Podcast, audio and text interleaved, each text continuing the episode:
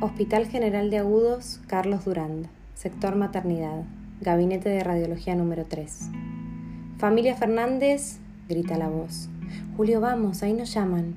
Y agarra la cartera apurada, apoyándose sobre la silla de plástico con el respaldo vencido. Y ya era hora, casi cuatro horas de espera esta vez, se queja Julio. Así son los hospitales públicos en nuestro país, como si la buena salud te la ganaras apostando a la quiniela Roxana y Julio entran por donde les indica el enfermero. Los recibe el técnico en ecografía, un tipo flaco, con cara de guardia médica. Escasas horas de sueño encima, olor a saliva con café y pinta de pocos amigos. Le pide a Roxana que se saque el abrigo que lleva encima y se recueste, ya en corpiño, en la camilla. A Julio le da pena, hace frío en ese cuarto. Todavía es abril, pero en el hospital parece que fuera junio. La cuestión es que todo depende del lugar en el que uno viva o se atienda. Roxana tiene todo el pecho descubierto. Se le notan las cicatrices de las tres cesáreas previas. Son marcas que no se van con cremas, ni siquiera con tratamientos caros. Son marcas de vida. Sus hijos, Román, Mía y Kevin, nacieron cuando en la casa todavía no alcanzaba para comer dos veces al día. Había que elegir, almuerzo o cena. Con el tiempo las cosas se fueron poniendo un poco mejor. Julio consiguió trabajo en una obra y Roxana empezó a trabajar por horas en una casa cerca de la suya. Ahora los chicos están un poco más grandes y por eso ellos se animan a soñar con el cuarto. Se va a llamar Guadalupe por la virgencita a la que tanto le rezaron, o Ramón por ser el santo de los no nacidos. Todavía no pueden definirlo, el embarazo no está tan avanzado como para distinguir el sexo, pero parece que hoy es el día Mía partió esta mañana a la escuela con la ilusión de saber si va a tener un hermanito o una hermanita a la tarde, cuando su mamá la vaya a buscar.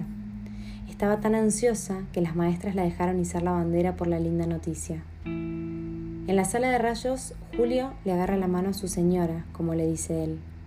Entra el ecógrafo. Los hombres se miran largamente. Julio lo amenaza, defiende a su hembra. El tipo flaco solo hace su trabajo. Vacía en un papel acartonado lo último que queda del líquido frío y pastoso. ¿Vienen para ver el sexo? pregunta. Sí, sí, contesta Roxana, y las palabras se le atragantan. El transductor se apoya sobre el vientre, el corazón bombea, late fuerte, fuertísimo. A la izquierda y a la derecha, arriba y abajo, los ojos de los futuros papás expectantes miran la pantalla. Lo quieren ver, la quieren ver, conocer a su hijo, conocer a su hija. El técnico sigue dando vueltas con el aparato en la mano, pero no dice nada. Mira su monitor y vuelve a mirar la pantalla. Hace esto varias veces seguidas. Roxana y Julio se miran sin entender demasiado. No se animan a preguntar qué pasa. Se quedan solos. En realidad el tipo los deja solos, sin decirles nada. Vuelve con un compañero que los saluda, esta vez un poco más amablemente. Hablan, en ese idioma que solo ellos entienden. Respiran hondo y revisan las imágenes una y otra vez. Roxana agarra fuerte la mano de Julio, la aplasta, la retuerce, la hace un bollo. Tiene miedo. ¿Qué pasa? le pregunta. Julio hace una mueca. Perdón, ¿qué, qué, qué está pasando? interrumpe. Vemos algo raro en las imágenes, una especie de malformación de la columna vertebral, pero todavía lo estamos chequeando. No entiendo, ¿qué significa eso?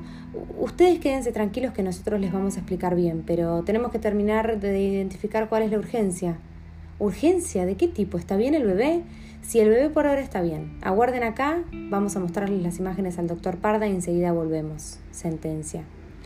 El enseguida no resulta tan enseguida. El, el reloj de agujas que está encima de la pantalla no quiere caminar. Roxana llora, más por nervios que por otra cosa. La camilla rechina y ella sigue con la panza mojada, sin saber si puede subirse la remera o no. Julio intenta calmarla y le reza en silencio a su Dios. Se abre la puerta y entra el médico ginecólogo de Roxana desde hace algunos años. Los saluda abrazándolos.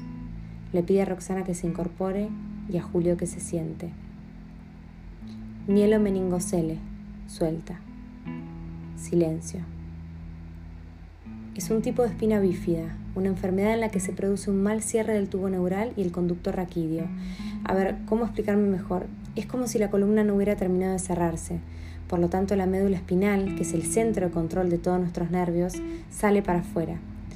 La lesión es alta, lo cual complica bastante las cosas.